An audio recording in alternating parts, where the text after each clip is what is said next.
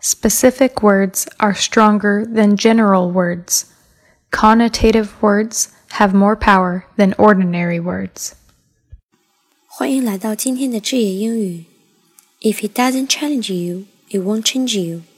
第一个单词，specific，具体的、明确的。第二个，general，普遍的、综合的。第三个。 connotative，含蓄的、内涵的。第四个，ordinary，普通的、一般的。在今天的两个比较句中，我们可以发现有四组反义词：specific and general，connotative and ordinary。在句意上，明确的词语要比笼统的词语更有力。